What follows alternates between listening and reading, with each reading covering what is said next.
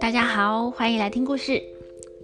今天呢，我们继续讲镜花缘的故事。今天要讲的是无常国与犬风国。上一次呢，说到他们离开了聂耳国啊，过了几天后，诶，他们的船呢就航行到了无常国。那唐敖啊，就兴冲冲的想要上岸，看看无常国长怎么样呢？诶，可是这个时候老人家阻止他喽，跟他说：“诶，这里没什么好看的啦，趁着呢我们今天顺风，那船啊顺风就航行的很快，要不要我们就直接一路航行到远古国、生木国，再上去逛逛吧？”那唐敖说：“好啊，好啊，遵命。哎，不过啊，我听说无肠国的人都没有肠子，哎，食物一吃下去呢，就直接通过身体，就哎就这样，嗯，不排泄出来，是真的吗？”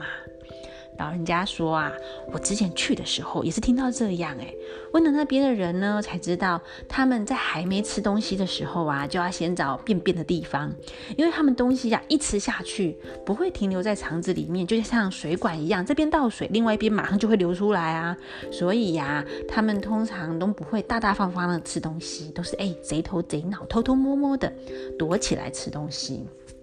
那唐敖又问：“哎，他们没有肠子，那一吃下去马上就噗的大出来，那应该有吃跟没有吃一样吧？不管吃多少啊，肚子还是很饿啊，那干嘛还要吃？”老人家说：“嗯，我之前也问过一样的问题耶，哪知道啊，他们吃下去的东西呢，虽然马上就被排泄出来了，可是啊。”很神奇的是，只要经过肚子，就像是我们吃饭一样哦，也就饱了哎。他虽然肚子空空的，可是就已经觉得自己饱了，哇，好神奇哦，也不会饿哦。那所以无常国里面呢，没有太贫穷的人，也没有太富有的人家，哎，只有少数几个有钱人，也都是因为吃东西的方式而变有钱的。但啊，这个方式不是每个人都做得到，所以有钱的人也不多。唐敖就说：“哎，吃东西的方式是指他们很节俭的吃东西吗？那为什么其他人做不到呢？”老人家就跟唐敖讲啦：“如果啊是正常的节俭，就是钱该花就花，该花就是该省就省，这还没有什么问题。可是啊，这里的人哦，食量很大。”又容易肚子饿，每天要吃的东西很多很多，所以呀，就是饮食上的花费呀，就会花很多钱。那有一些呢，想要省钱发财的人家，你们知道他怎么省钱吗？嗯，不知道哎，怎么省钱呢？他们呐，因为吃下去的东西呀，马上就会被排泄出来。虽然呢，哎，排泄物我们叫做粪，哎，就是大便。我们之前啊，在便便研究里面介绍了便便的不同说法，哎，大家还记得吗？嗯。那因为呀，根本就没有在肚子里面停留，那所以食物也没有坏掉啊。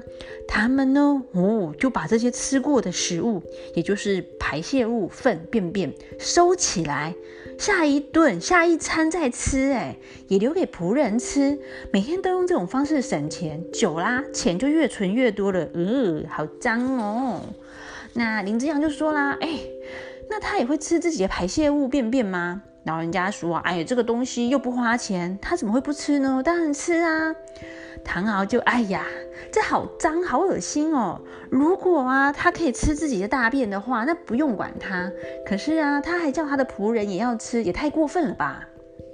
老人家说：“啊，这些人呐，一直吃到食物都看不出来是食物了，吃不下去了，才愿意再拿新的食物出来吃，真的好夸张啊！”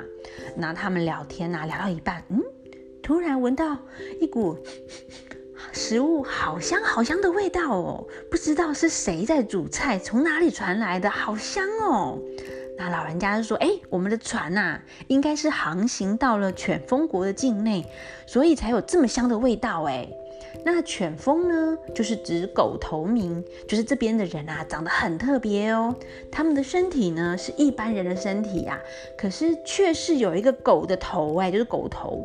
那过了犬风国啊，就是远古国一个渔渔产很丰富的国家了。那唐昊啊，对犬风国很好奇耶，怎么会有这么香的食物味道传过来呢？难不成他们国家的人都很会煮饭做菜吗？老人家就说啦，哎，他们呐虽然是一个狗头，然后就是狗头狗脑的，有没有？可是他们对食物非常的重视，哎，也就是对于吃喝非常的讲究。那他们又常常研究料理呀，在饮食上下了很多很多的功夫。所以呢，嗯。犬风国的人啊，应该人人都是厨神哦。那外面的人呢，还会把犬风国啊取一个外号，叫做什么“酒囊饭饭袋国”啊，就说哎，嘲笑他们只会吃啊。不过呢，吃很重要哎。你看，要是每天可以吃美食，有多幸福啊！那唐昊听啦，哎，就很想去看看犬风国啊，想说哎，搞不好我还可以吃到很好吃的东西耶。可是呢，哎，老人家又阻止了他。因为啊，听说呢，犬风国的人呐都很排外哦。他不管你是好人坏人呐，搞不好啊，我们上去了就被他们汪汪汪汪乱叫乱咬起来，那还得了啊？哎，他们想一想，哎，好吧，那就放弃了。那唐敖突然想到，哎，犬风国的旁边好像听说有个鬼国，哎，那那边的人民长得也是人吗？有有真的形体吗？还是该不会他们都是幽灵吧？老人家就说啦，书上有记载讨伐鬼国，那如果他们没有身体的话，怎么能够跟他们打仗呢？那林之阳也很好奇啊，哎，如果他有身体的话，那为什么叫他们是鬼呀？叫鬼国呢？那老人家就说啊，因为呀，他们晚上都不睡觉，然后日夜颠倒，他们就在白天睡觉啊，晚上才会出来活动的，就跟鬼一样啊，所以呀，他们就被大家叫做鬼国了。哦，接下来呢，他们又会去哪些国家呢？嗯，我们就下回分解喽，拜拜。